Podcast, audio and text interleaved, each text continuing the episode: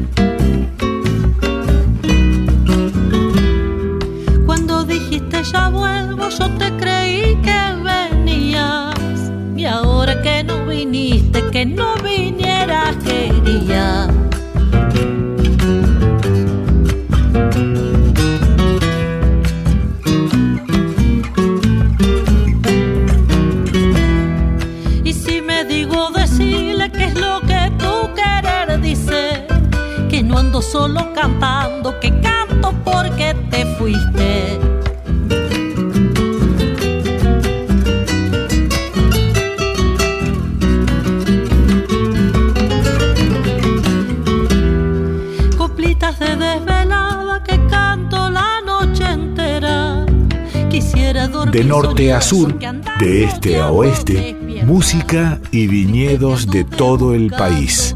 Vinos y vinilos. Contenta te fui encontrando y ya estoy arrepentida. Seguimos acá en Vinos y Vinilos por Radio Nacional Folclórica, el programa de vinilos y de vinos de la radio. Siempre nos gusta hablar con diferentes artistas para que nos vayan contando acerca de, su presente, del momento que están viviendo, de este momento tan particular, donde es muy difícil poder tocar para todos los artistas. Pero esta entrevista en, particular es muy especial porque no es un artista más, sino que además de, de- ser una gran artista, es la directora de la radio y además es de alguna manera la ar- artífice principal de que este programa exista porque, porque fue una propuesta de ella que la aceptó, que le gustó, que, que la bancó y si vinos y vinilos existe es en gran, pero gran parte gracias a Mavi Díaz, que es quien está conectada con nosotros. Mavi querida, muy buenas noches, gracias por estar acá en Vinos y Vinilos. Hola Rodri, querido. Bueno, un placer para mí conversar con vos. Este, sabés que me encanta el programa, que me encantó la idea desde el primer momento, que te escucha en la columna del Cholo. eh, y que, Otra bueno, idea esa fue- tuya. Esa fue, la, esa fue la semilla en realidad, ¿no? Claro. Le contamos a audiencia. Así empezó. eh, esa, esa columna tan linda, tan rica, que además la audiencia le encanta, a todo el equipo del Cholo le encanta, a mí me encanta, yo los, los viernes cuando vengo en el auto la, la escucho y a veces cuando llego a la radio, pero me quedo esperando que termines antes de bajarme. Eh, Eh, No, doy fe, has- me has hecho posteos en, en el momento mientras escuchabas. Pero bueno, es verdad, esa columna fue la semilla de este programa, que la verdad que lo disfrutamos un montón. Y justamente tiene que ver con dos temáticas que vos disfrutás mucho, ¿no, Mavi? Digo, tanto el formato, de eso que habíamos hablado en algún momento cuando llegó la propuesta, que es lo que le comento siempre a los artistas, de esto de maridar, está muy de moda la palabra maridar, de acompañar el vino con una comida que vaya, pero nosotros pensábamos este programa en maridarlo justamente el vino y la música, ¿no? Como ese momento de vino y vinilo, que en, en nuestro caso es a, a esta hora, en la noche del viernes, madrugada de sábado. Totalmente.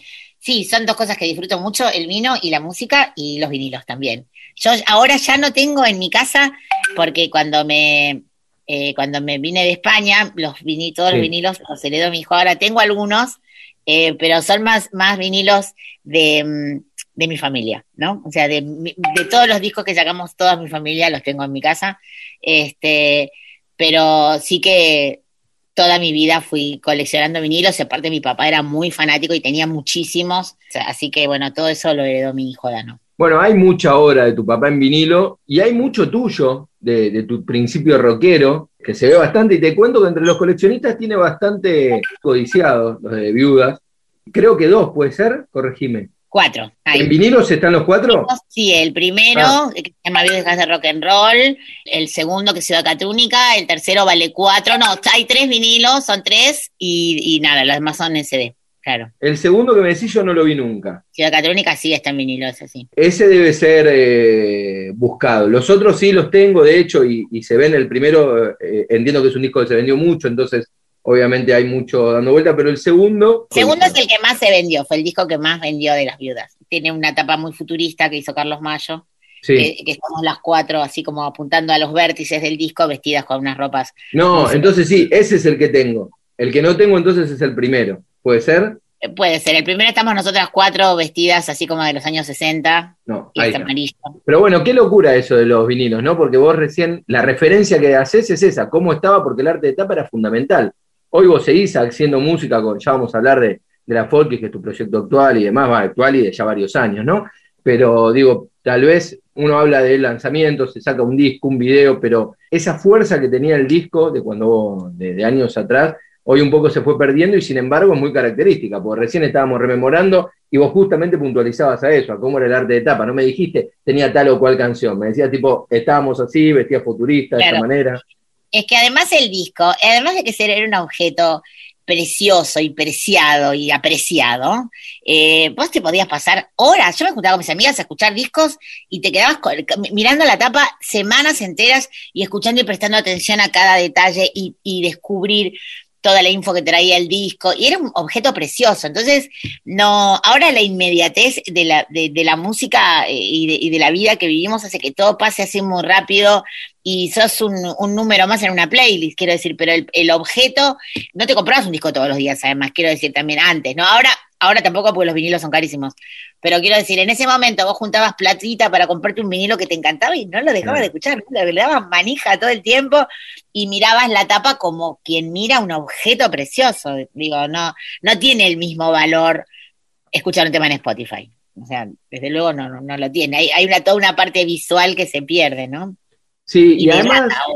Y además hay algo que lo pienso yo, pero vos me, lo vas a saber decir mucho más, porque tiene que ver más con la decisión del artista. A mí me parece que lo que está bueno del disco es que el orden de cada una de las canciones debe tener un porqué, me imagino. Entonces, ponerlo como ustedes lo pensaron, como el artista que lo hizo lo pensó de principio a fin, eso me parece que tiene un sentido, obviamente, cuando uno escucha, vas escuchando como querés y con el Spotify es lo que decís vos, ya está, se terminó la dictadura del click. De hecho, Spotify te, lo, te los pone por mayor reproducción, entonces te mezcla distintos discos, digo, ya hace otra cosa, ¿no? Pero en el disco sí hay toda una lógica pensada que contame cómo es eso, Mavi, digo, ¿de qué manera pensás vos cómo ordenabas de esos discos? Mira, yo soy muy fanática de, del orden de los discos porque además cuando presentamos los discos me gusta tocarlo en el mismo orden. Ah, sí, mira. O sea, Sí, de, con la Folky siempre hacemos eso. Todos los discos cuando los fuimos a presentar a un teatro, digamos, el día de la presentación, después cuando uno empieza giras, esto, lo otro, ya vas mezclando, ¿no? Ya más cocteleando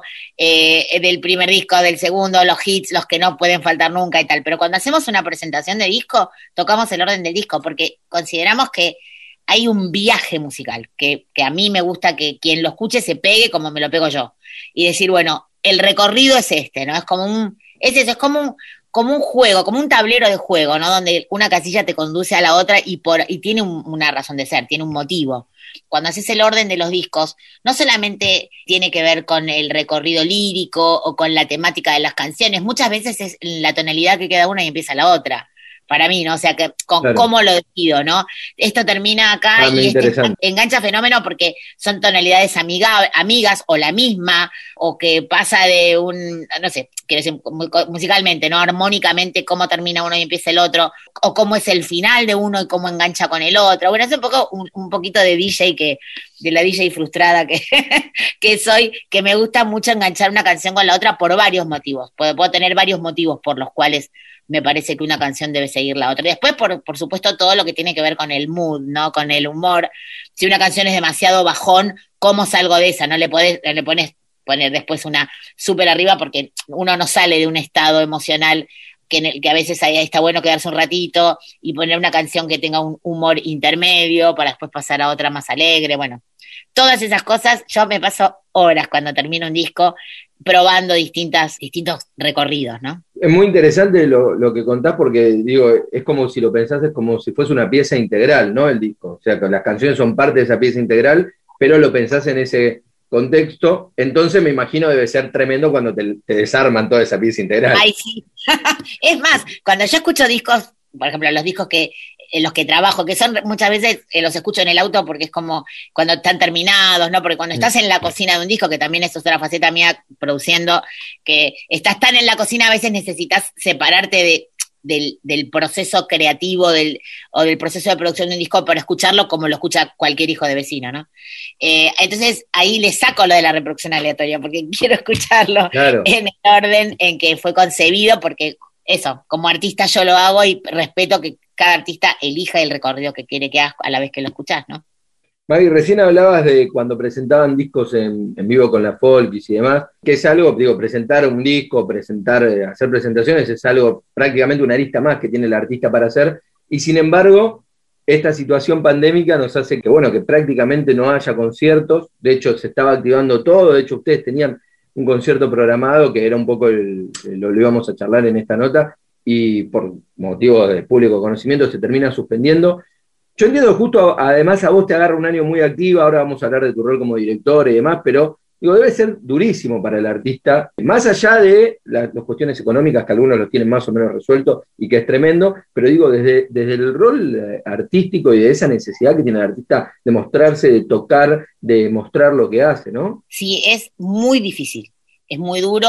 Nosotras pongo el ejemplo de la Folkis porque nosotros teníamos, tocábamos muy seguido, o sea, y, y, aparte de la vida que te da la gira, salir de gira, el contacto con la gente, eh, nos, a nosotros nos encanta viajar y dentro y fuera del país, ¿no? Siempre teníamos muchos conciertos y la verdad es que es una locura. Que además nadie pensó que iba a durar tanto esto, ¿no? Que ya pensamos el 2020, bueno, el 2021 arrancamos, bueno, venga, vamos a, estábamos por celebrar, como bien decís, el día 22, que es nuestro onceavo cumpleaños en el, en el Torcuatotaz, un lugar que queremos muchísimo, donde tocamos, por cierto, como hicimos el último concierto en noviembre en, en formato streaming. Streaming.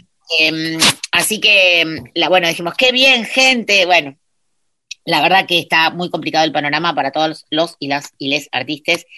Así que, y sí, te, te, te, qué sé yo, las ganas están, tenés muchas ganas de verte con tus compañeras, de tocar, de juntarte, y está complicadísimo, ¿viste? Entonces, eh, yo en este momento, la, mi, como que la parte musical estoy tratando de canalizarla por el lado de la composición, porque es como lo único que puedo hacer sola en mi casa, ¿no?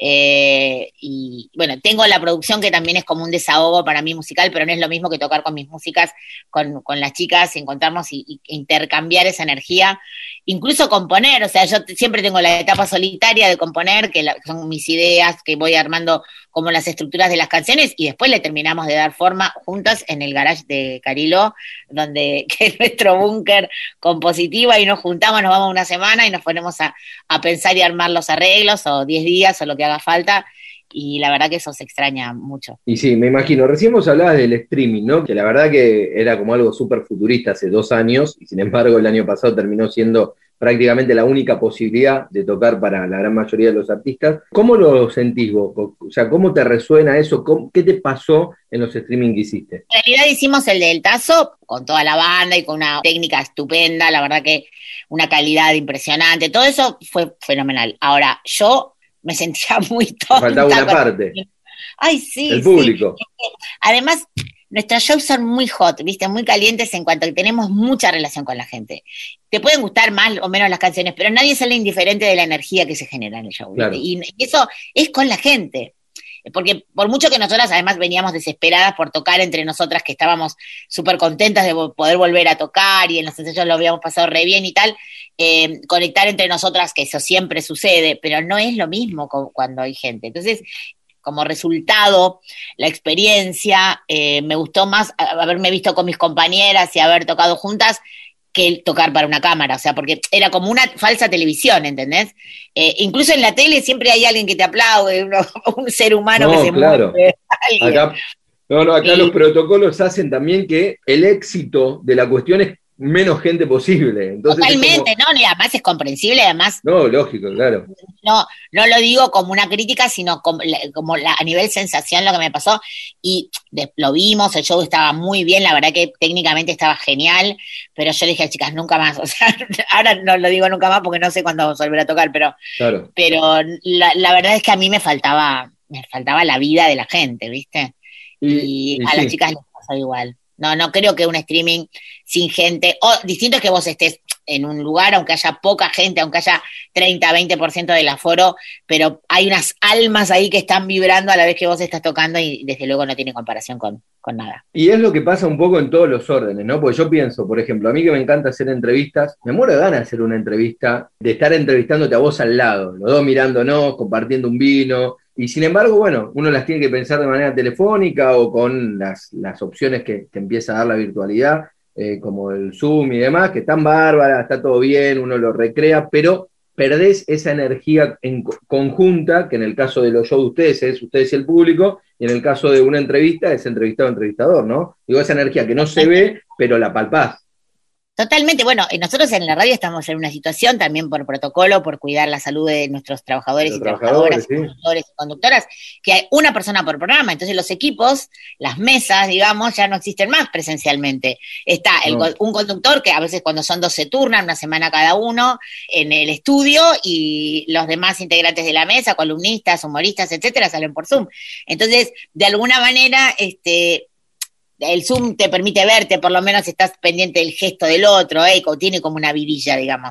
Que bueno, la, situación nos obligó a transformar muchísimo la comunicación.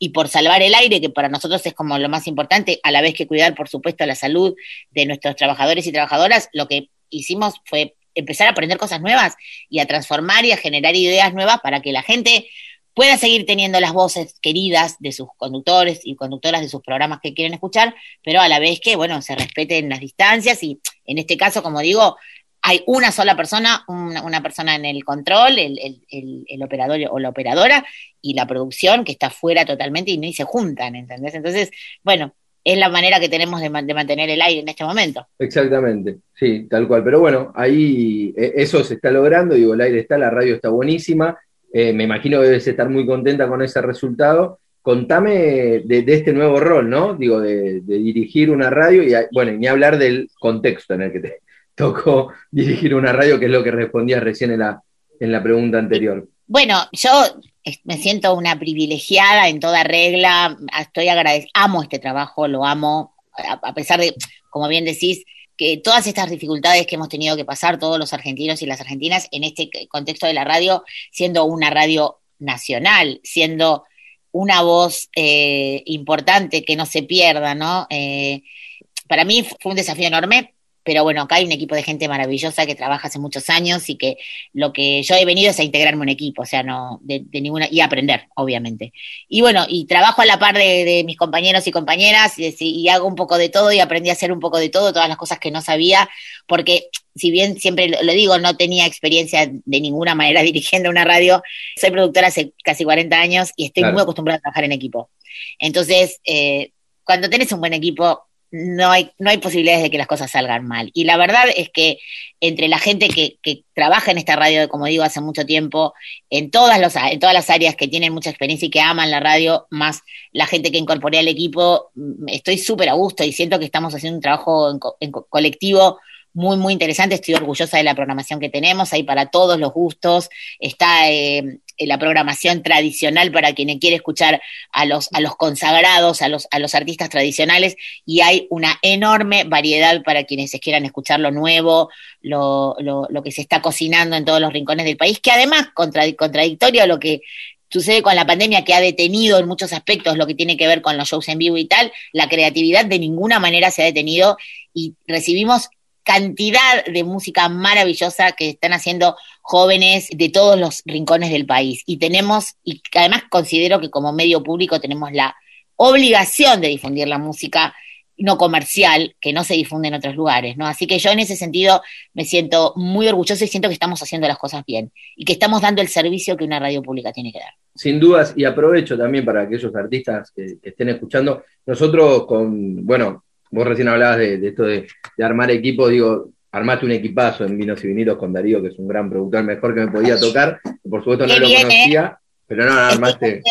Es un capo. armaste un equipazo tremendo y, y sabes que con Darío lo ponemos todos los artistas que nos mandan, che, mirá, estoy haciendo esto y qué sé yo, por esto que decís vos, de la obligación de difundir a todos los artistas, que es el rol que tiene que cumplir la, la radio pública, nosotros ponemos a todos, sé que aquellos que estén escuchando, que tengan algo para mostrar, eh, vinos y vinilos, si lo tienen en formato vinilo, por supuesto, mucho mejor, pero en el formato que sea, lo importante es que es música para difundir y, desde acá cumplimos con esa premisa que vos recién marcabas, Mavi, que me parece fundamental, porque bueno, es la manera de difundir y dar a conocer a todos los artistas que siguen reproduciendo los distintos géneros de nuestro querido folclore. Totalmente, y aparte de lo que digo, o sea, a mí me sorprende, tenemos, eh, yo hago una columna en el programa, el programa de los sábados de la Colomerino que se llama Folk Fatal, donde difundimos fundamentalmente el trabajo de mujeres, artistas y diversidades de todo el país, y tenemos un mail, que es, bueno, que le paso lo digo, folkfatal.gmail.com, donde recibimos, y es inagotable la cantidad, a mí eso me llena el alma de felicidad y me da una esperanza, ¿no? Porque quien tiene, hablamos siempre de la situación triste y lamentable y, y a veces extrema que están pasando muchos artistas, porque a veces se tiene la fantasía de que incluso artistas que son muy conocidos y que han trabajado bien, la gente piensa que todos tenemos como una especie de, cofre con monedas de oro debajo de la mesa, de la cama, y hay gente que alquila y no tiene para pagar el alquiler, y aunque sea un nombre conocido, quiero decir, es una situación muy complicada, pero aún así es, a mí me emociona ver cómo el motor de la creatividad salva, ¿no? Salva al artista, salva a quien escucha la obra y, de alguna manera nos la rebuscamos para como sea grabar un disco en nuestra casa o como sea. Y Claro. eso me parece hermoso y emocionante. Entonces, ¿cómo no? Vamos a abrir la puerta de esta radio y, la, y, y los parlantes de esta radio para que se reproduzca toda esa, toda esa música tan salvadora y tan sanadora. ¿no? Es súper importante lo que decís esto de, del imaginario popular, de que el artista nada en, en billetes de, de, de 100 pesos, porque digo, no, no me acuerdo qué artista me comentaba eso, haciendo un poco una autocrítica, que me decía, yo no puedo acordar ahora quién, quién fue, pero fue en una de estas entrevistas, que decía, nosotros también, y se responsabilizaba, ¿no? O sea, nosotros somos responsables porque nos prestamos como también para todos mostrar esa exuberancia en muchos momentos. Te ofrecen, haz esta etapa de revista, haz esto, donde vos te mostrás en un lugar espectacular. Y después la realidad es que se genera todo un vínculo y todo un imaginario y, y después es contraproducente cuando ahora, o contradictorio cuando ahora los artistas salen y dicen, sí, estamos alquilando, a mí me fue muy bien hace años, pero hace años que la cosa cambió, vivimos al día. Entonces ahí es como que esta situación que dejó al desnudo un montón de, de situaciones, la pandemia en general, pero sin duda eh, deja al desnudo lo vulnerable que son los artistas, y ni hablar de los músicos que viven al día y que viven de los shows, ¿no? Totalmente, bueno, y, y las te- y los, el personal técnico. No, bueno, ni hablar, todo Además, ese mundo. Bueno, pero por eso digo, o sea, eh, el otro día creo que fue Marcela Morelo, mi querida Marcela Morelo, subió un video muy hermoso que estaba en un ensayo, ¿no? Y mostraba, y decía, somos 25 familias detrás de este, de este show, ¿no? Y lo, lo decía, gracias a todos por el apoyo, una- una- un mensaje muy bonito, y, y vos decís, claro, eh, no es solamente el artista que se sube al escenario o quién va a tocar, o los músicos que a veces son de una banda, a veces son músicos contratados, eh, que no tienen muchas veces una relación de dependencia, también decirlo, o sea, que cobran factura en el show y lo cobran, y si no hay show no cobran y no morfan, ¿entendés? O sea, eh, y hay gente que tendrá otros recursos o que dará clases y hay gente que no.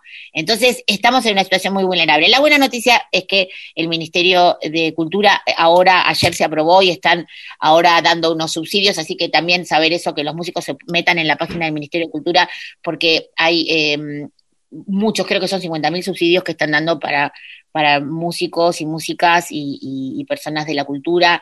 Eh, ah, o sea, el Estado también se está haciendo cargo dentro de lo que puede, porque las arcas tienen un límite también, ¿no? Obvio, no es claro. que las arcas del Estado, estamos en una pandemia, o sea, se ha destinado gran parte del, del presupuesto a la salud, pero bueno, también la cultura es salud. Es una buena noticia, Claro. así que quienes estén escuchando, también meterse en la página para enterarse de cómo obtener ese subsidio también. Mavi, charlamos un montón, yo me quedaría charlando, pero después me retan. No te Eh, comí todo el programa, aparte. No, no, la no. se es que compró yo- el programa, la directora. Yo lo haría, lo haría completo, pero después me retan y me dicen, Rodri, muy buenas las notas, así de largas, pero el programa dura una hora. Yo les digo que las notas no pueden durar más de 15 minutos. Como ves, en casa de Herrero, malísima la directora. Sí, pero bueno, lo que, pero también es, es eh, un poco la. Yo me doy ese permiso, aunque después me, me reta, me reta vos, me reta Darío, me- pero me doy ese permiso. Hoy no te voy a retar yo. hoy, hoy vos no, pero el horario también lo permite, digo, y esto de, de- de estar a esta hora y que se den charlas distendidas es lo más lindo que nos puede dar la radio. Obviamente hay programas más de servicio como el Cholo y acá podemos charlar un poco más. Así es. Bueno, decirte que me encanta el programa y que, bueno, que ojalá pronto podamos hacer esto de cara a cara. Ojalá, un placer, gracias por todo, por esta nota y por todo, vos lo, lo, lo sabés, lo hablamos en muchas oportunidades, pero bueno, muchísimas gracias por confiar en este programa y por aportar unos minutitos para esta nota. Bueno, gracias a, a vos y a tu equipo, fantástico. Un beso enorme. Así pasaba Mavi Díaz aquí en Vinos y Vinilos por Radio Nacional Folclórica. Si dentro de siete años debajo de los chañares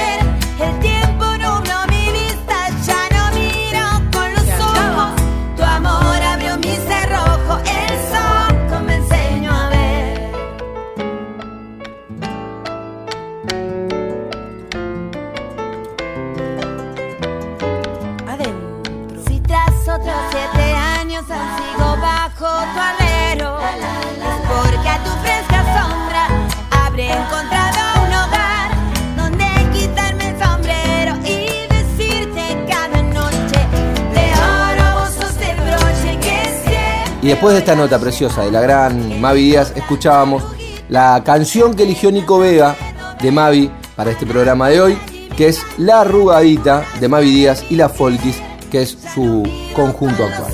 Seguinos en Instagram, Vinos y Vinilos Radio.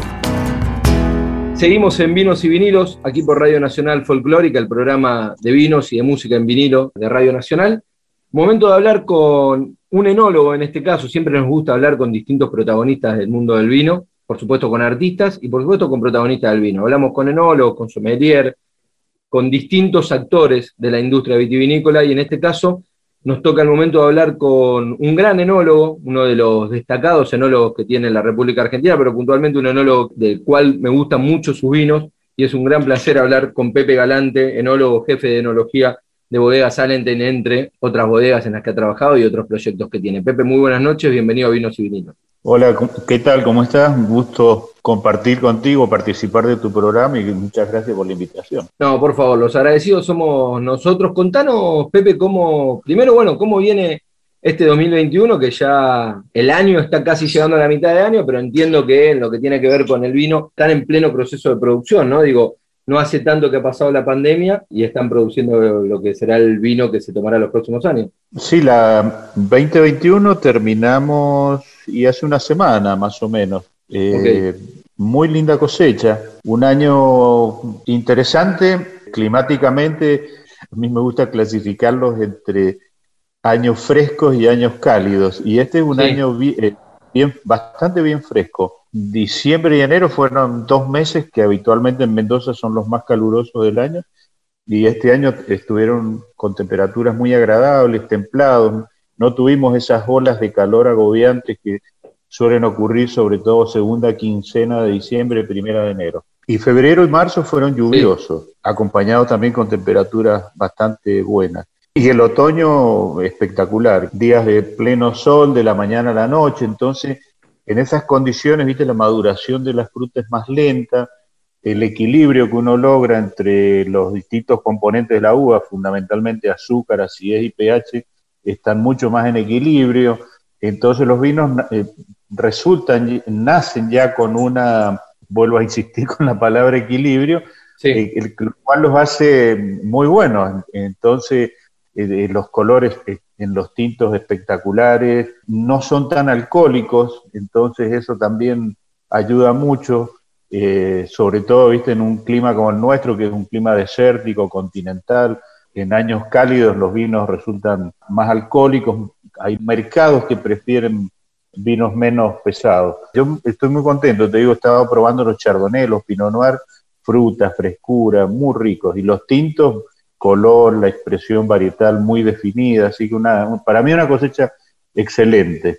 Y comercialmente, me imagino que debe haber mucha expectativa porque el, el, año pasado, el de 2020, fue una gran sorpresa con la pandemia hablando con colegas tuyos, incluso con dueños de bodega, me contaban de eso, que con la gente en la casa, obviamente hubo algunos mercados que tal vez, o, intermediarios, como los restaurantes ni hablar, que por supuesto lo sufrieron, pero digo, el consumo de vino estuvo muy alto, de hecho los números fueron bastante récord y se espera algo parecido para este 2021, ¿no? Sí, sí, sí, tal cual. Ahí en Salentine, te digo, el, el, 2020 fue un año, el ejercicio fue un año récord en cuanto a producción y venta de vinos, así que muchos mercados que Salentine es muy fuerte en el norte de Europa y, se vendió muchísimo, muy bien, y, el mercado nacional. Mercado nacional, la, la, fuerza que tuvo, inmediatamente que empezó la pandemia pensábamos de que iba a ser un año raro, difícil, pero no, la cantidad de vino que se vendió increíble. Y se vendió mucho alta gama, viste que la gente no podía salir, se daba el gusto, yo supongo, abriendo una linda botella de vino, así que estuvo muy bueno. Vos hablás de, de, alta gama, pero la verdad que Salenten tiene digo, me atrevo a decir 20.000 gamas, ¿no? O sea, por ahí pensando uno de gama baja, media y alta, digo, Salentine tiene alta gama, súper alta gama, premium, o sea, te, te, caracterizan y te caracterizás vos por representar una bodega o ser el jefe de tecnología de una bodega con un portfolio gigante. Sí, sí. Nuestro vino de entrada, Mercado Nacional, es Portillo, que en relación precio-calidad, yo siempre digo que es insuperable. Y es insuperable por una cuestión muy simple, porque por el hecho de que nosotros estamos ubicados en Valle de Uco, todos nuestros viñedos están focalizados en esa región, es una, yo creería que en ese segmento de precios es la única marca que se puede dar el lujo de embotellar todos sus vinos con uvas provenientes de ahí de, la zona del Valle de Uco y de la zona alta del Valle de Uco. Entonces, desde ese punto de vista, eh, tenemos una fortaleza importantísima. Pensá que mm, Minder Pone, el fundador de la compañía, arrancó en el año 96 y compró más de 2.000 hectáreas. Nosotros tenemos allí plantadas con viñedo, en este momento ya tenemos más de 800 y con un programa de crecimiento para los próximos años muy sostenido, justamente con la finalidad de, preservar esa fortaleza que te decía de producir todas nuestras uvas en el Valle de Duco.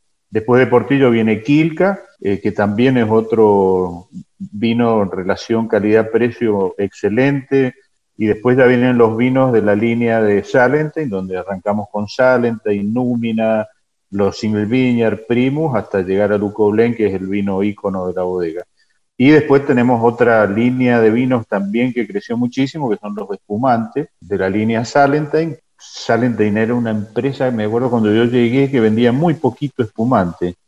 Y hoy vendemos cantidades increíbles de, de este producto. Y, y, ha sido, te digo, en los últimos cinco años que se produjo ese crecimiento, esa explosión en la venta de los espumantes. Contame, Pepe, al, margen de, lo de Salentine, sé que estás con un proyecto propio. Contanos un poco sobre eso. Sí, sí, nos, eh, con mi familia, mi mujer y mis tres hijos son los que me acompañan en esta aventura que empezamos allá por el año 2011. Yo empecé en febrero del 2010 en Salentine y simultáneamente ya empezamos a diseñar este proyecto familiar.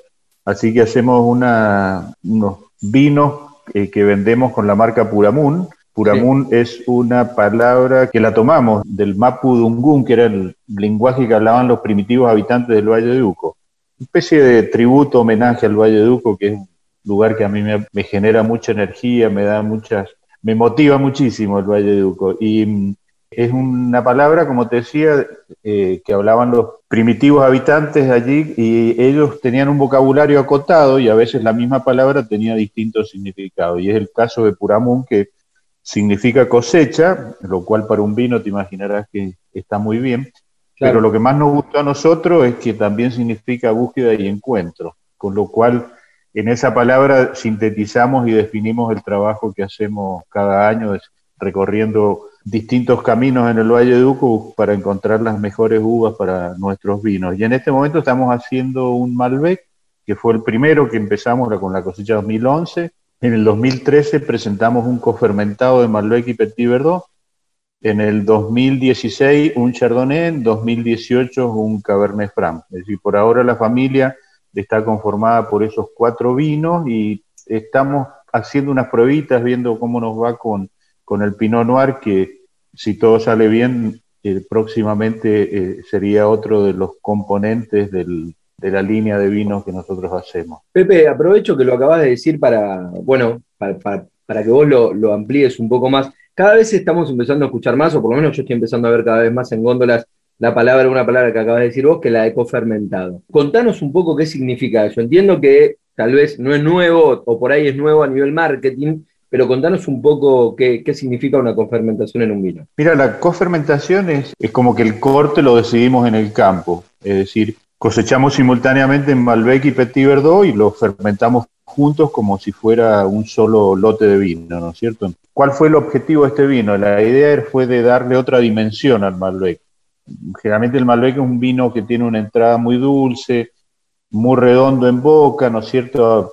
Tiene buena frescura, buena acidez, ¿no es cierto? Sobre todo los que vienen de la parte alta del Valle de Uco, pero a veces le falta un poquito más de vibración, un poquito más de longitud en boca, y en ese sentido el Petit Verdot lo ayuda mucho, sin competir con el Malbec, ¿viste? Porque se complementan muy bien aromáticamente y donde mm, el Petit Verdot le, aporta mucho al Malbec es en la textura de tanino. El, el Petit Verdot es un vino con una textura de taninos más fina, más eh, digamos, con más energía, entonces ahí es donde el, Petit Verdot le, aporta mucho al, al, Malbec. Es lo que vos decís, sí, están apareciendo mucho. Nosotros, como te decía, este fue un vino que hicimos allá en el 2013 con la intención de darle otro más volumen, más, en, más energía, más longitud en boca al, al Malbec, sin que el Malbec pierda su protagonismo dentro del, de ese vino. Pepe, te pregunto, ¿cómo se calculan las cantidades de esa cofermentación? O sea, los porcentajes es como un corte normal, cuando uno ve una etiqueta y dice, no sé, 70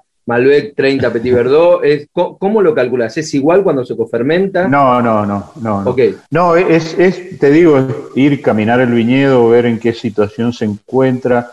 El 2013 fue un año fresco, entonces las uvas van madurando más lentamente, entonces la aproximación al punto óptimo de madurez es más previsible y, y tenés un mejor control de cómo se están comportando las dos variedades. Años más calientes, viste, el, el Malbec generalmente eh, madura antes que el Petit Verdot, entonces eh, tenés que a veces modificar los porcentajes y te decía que el corte lo decidimos en el campo y es en función del, de, mi experiencia, de lo que a mí me gustaría que ese, e, ese vino exprese y los porcentajes son variables. Nosotros lo que hemos determinado en base a nuestra microvinificación es que cuando usamos un porcentaje en torno al 20, el 30% es cuando tenemos los mejores resultados.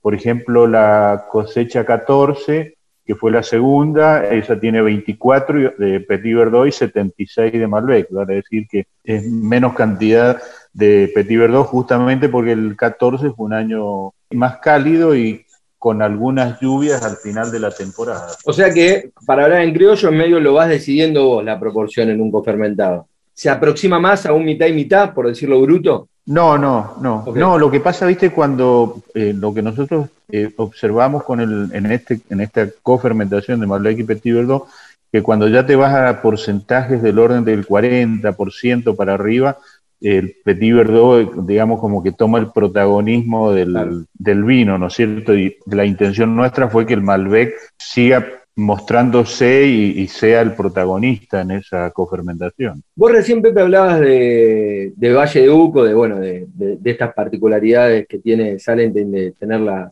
plantaciones ahí y demás, y, pienso yo lo importante del terroir, ¿no? Digo, de, la característica que le aporta un lugar en particular y que cuando uno toma vino de Valle de Uco, más allá de lo que le aporta cada uva, por supuesto, pero digo, hay una presencia muy particular. Y me tocó probar vinos de Salentine de Valle del Pedernal, corregime vos, creo que era de Piros, ¿puede ser? Piros, sí. Y ahí es, es tremendo la característica de ese terruño en particular, o sea, una presencia que es increíble, creo que yo probé, no sé si un Cabernet Franco, un Malbec, corregime, notás notas que son de ahí, digo, que es tremendamente eh, distinto con el, Mismo, el mismo Piros, pero de Valle de Uco. Sí, sí, Pedernal es otra zona hay pocos, hay pocos vecinos viviendo allá dentro del valle, ¿no? Hay pocas bodegas que producen uvas allí. Es un valle chiquito, ¿no es cierto? Pero, digamos, la personalidad, la expresión varietal que se logra en ese lugar es realmente impresionante. Y Valle de Uco es 100% una formación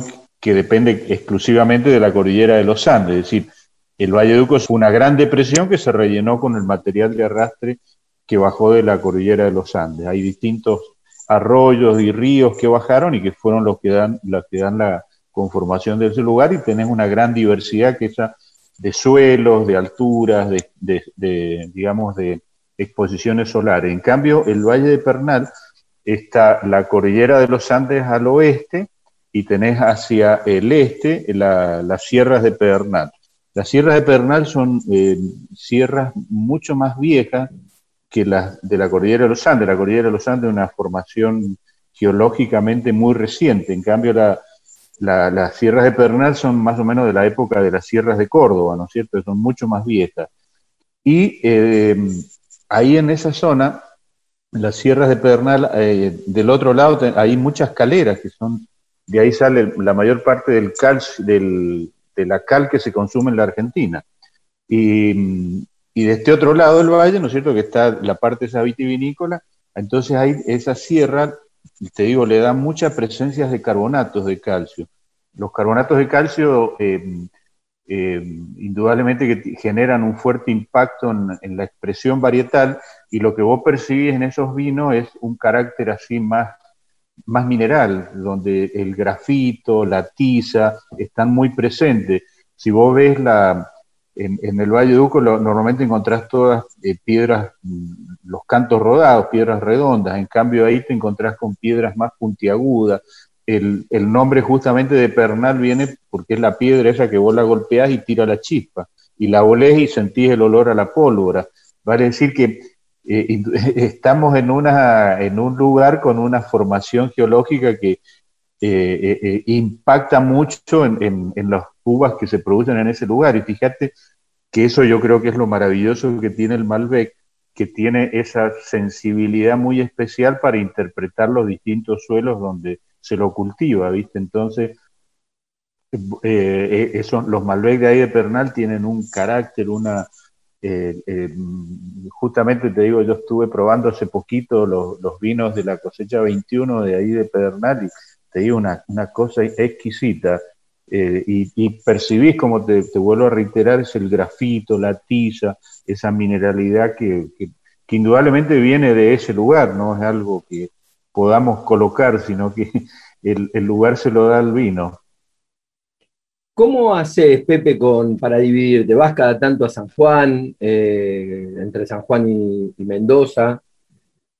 Mira, yo ahí en el hay eh, equipos de trabajo así muy consolidados, donde eh, yo, a mí me gusta trabajar mucho con chicos, con la gente joven, ¿viste? Que son más inquietos, más mente más abierta. Entonces, acá en Mendoza, en lo que es de Salenten está Jorge Cabeza y Gabriela García, que son los que me acompañan desde que yo llegué a Salenten. Después está Carlos Bausá y Federico Groisman en lo que es la parte de, eh, Portillo, Quilca y todos los espumosos. Y en San Juan ahí está Paula González y Gustavo Daroni, Renzo Sánchez, ¿viste? que son el equipo enológico que, que, está en San Juan. Así que ellos son los que los que tienen que laburar, yo voy y los molesto, nada más, mi tarea. ¿Qué haces? ¿Vas y probás?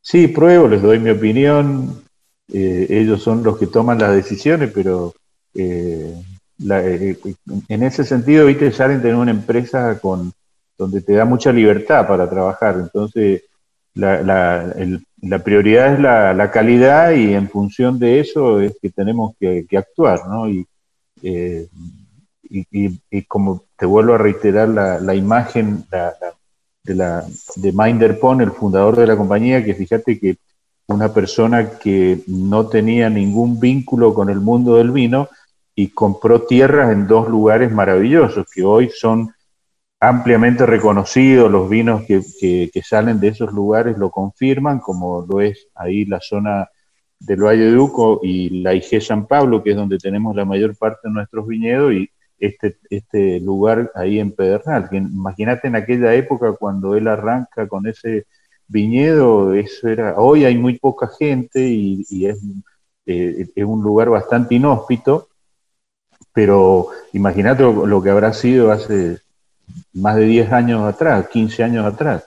Así que es un visionario tremendo, Minderpon, y, y bueno, hoy, hoy el mundo del vino se lo reconoce, la, esa, digamos, aventura que emprendió y que hoy está plenamente justificada la, gran inversión que hizo en esos lugares. Pepe, bueno, recién hablabas de esta inversión de hace 10 años, 15 años. Eh, claramente este es probablemente en cuanto a calidad eh, y a, calidad y a, consumo y demás, es como uno de los grandes, mejores momentos del vino. Por supuesto, queda ya lejos esos momentos de, esos récords de consumo tan altos de la década del 70, pero con una calidad un poco más discutida. Y sin embargo, vos sos de esa camada de enólogos que están ahora encabezando un poco este gran auge del vino, donde los enólogos también son un poco como unas estrellas de rock, ¿no? Que se los conoce a todos, que la gente busca, eh, o por lo menos acá en Buenos Aires pasa eso, no, quiero probar, mira, Puramuna, el nuevo vino de Pepe Galante, que esto, que aquello, digo, e, eso habla del momento que está pasando el vino, ¿no? Donde entonces, obviamente, hay sommelier que uno le presta atención porque lo ve en los medios de comunicación o en las redes sociales, con los enólogos pasa lo mismo. ¿Te imaginabas que iba a llegar este momento cuando vos arrancaste a laburar en esto, que entiendo era un mercado de mucho volumen, pero donde todavía las bodegas no se habían tecnificado o se estaban camino a tecnificar y donde no estaba este auge de tanta vino de calidad argentino en el mercado nacional y para el mundo? No, no, para nada, para nada. En aquella época lo, describiste muy bien. Eh, el, digamos, todas las miradas estaban puestas en los vinos de mesa, que era lo que se vendía en la Argentina. Ten en cuenta que fui protagonista de todo lo que pasó con Catena y eso recién arranca eh, a moldearse la idea a fines de los 80 y concretamente la primera cosecha de Catena en el 90.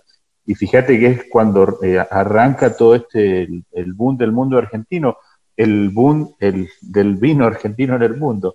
Y fíjate que eh, yo me acuerdo, el primer viaje que yo hice a Estados Unidos fue en el año 90. Fuimos a trabajar un mes a la a Simi Winery, que era la, la bodega donde estaba Paul Hobbs, que era el consultor enológico que yo tenía en aquella época en Catena. Y cuando partimos, yo me acuerdo que teníamos dos preguntas. Si Argentina podía producir un vino de calidad internacional y si ese vino podía competir con los mejores del mundo. Así que en ese momento ignorábamos todo lo que, lo que venía después.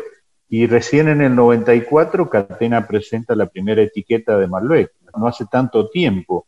Y a partir de eso es que se inicia toda esta historia vertiginosa en torno al mundo del vino y, el avance, ¿no es cierto?, hacia lugares eh, más cercanos hacia el pedemonte, ¿no es cierto?, en la parte alta de la montaña, buscando eh, mejores condiciones de temperatura, eh, de manera que nos asegurara una maduración más lenta, con una mayor concentración, con una mayor expresión varietal. Y ese camino, viste, han sido muchísimos años, mucha prueba y error, ten en cuenta que plantás un viñedo y la primer cosecha la vas a tener al tercer año y, la confirmación de lo que ese lugar te puede dar la vas a tener recién al quinto, séptimo año, ¿no es cierto? Cuando ya la planta, eh, todas las plantas están viviendo un mismo estado vegetativo, que el viñedo ya está más homogéneo. Así que es un, un, proceso largo que lleva mucho tiempo y fíjate ahora con toda la aparición de las IG. Eh, perdón, perdón, Pepe, ¿qué son las IG?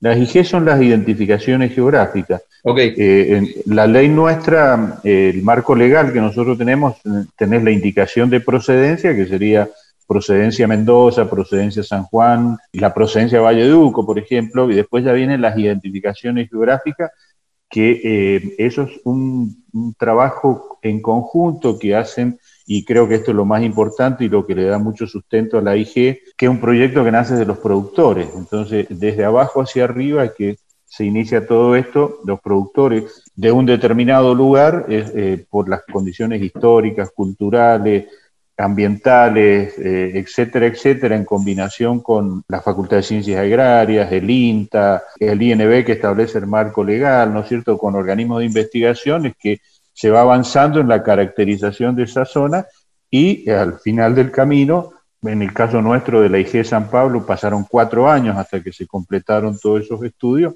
se llega a la conclusión de que en ese lugar está pasando algo diferente y entonces los vinos que se producen en ese lugar salen con la, con la identificación geográfica San Pablo, por ejemplo. Ahí en ese lugar los que eh, iniciamos este camino eh, fue Salenten, que es el, que tiene la mayor superficie plantada en ese lugar, eh, Tapiz y Zucardi. Fuimos los tres que empezamos ahí, pero después está la, la IG de Pampa el Cepillo, la de Gualtallarí, la de Altamira, la de Chacalle, y justamente esto ocurre, por eso que yo te decía hace un rato de la de que el Valle de Uco te ofrece una gran diversidad de suelos, entonces eh, hay muchos lugares con características muy particulares y que son los que han dado origen. Y si vos haces una degustación a ciega con Malbec de cada una de esas zonas que yo te mencionaba, te vas a dar cuenta de, esa sensibilidad que yo te decía que tiene el Malbec para interpretar esos lugares y son todos distintos. Vos recién me decía que probaste uno de Pedernal y te pareció un vino eh, Otra cosa. Una cosa de loco, ¿viste? Y lo comparás con uno Valle de Uco y no tiene nada Dos vinos distintos. Y si lo comparás con uno de la zona alta del río Mendoza, de Vistalba, de las compuertas, también es otro perfil, otra textura de tanino, son vinos muy diferentes. Pepe, te agradezco un montón, hablamos, hablamos de parte con, tu ritmo así tan tranquilo, es como que se pasó y estuvimos más de media hora hablando, pero la verdad que es un verdadero placer, me quedan ganas, por supuesto, para, para otra charla te quiero agradecer un montón eh, este contacto. Para mí un placer, todo lo que ustedes hacen para acercar el vino a la gente me parece maravilloso, así que les, te agradezco esta oportunidad y, bueno, hay que seguir ayudando a, que, a, que el vino argentino siga creciendo y la gente lo, lo, entienda y lo conozca un poco más. Así que te mando un gran abrazo, muchas gracias y estamos en contacto, lo que necesites estoy a tu disposición. Y así pasaba Pepe Galante por Vinos y Vinilos, una gran nota con uno de los enólogos más destacados de la República Argentina. Seguimos aquí en Nacional Folclórica. Escribinos vinos y vinilos radio arroba gmail.com. Y así vamos llegando al final de este programa de hoy de vinos y vinilos con dos grandes entrevistas. Nos quedó fuera la columna de cine y las recomendaciones de vinos porque bueno, hoy ameritaron, las entrevistas se hicieron un poco más largas, pero ya la semana que viene vamos a tener lugar para charlar de cine y seguramente para alguna recomendación del mundo del vino. Y ahora, para irnos, antes de que llegue Sandra Ceballos a la continuidad de Radio Nacional Folclórica con Jayaya, nos vamos con un temazo, temazo de Eruca Sativa, en un disco en el que jugaron muchísimo con el folclore y con la música tradicional argentina. Va a ser un placer hablar seguramente con, con alguno de los Eruca, en algún momento va a estar bueno hablar con, Lula o, o con Gaby, que son muy del palo folclórico. Y cerramos entonces porque Nico Vega eligió cerrar este programa de hoy con Creo de Eruca Sativa. Chau, chau.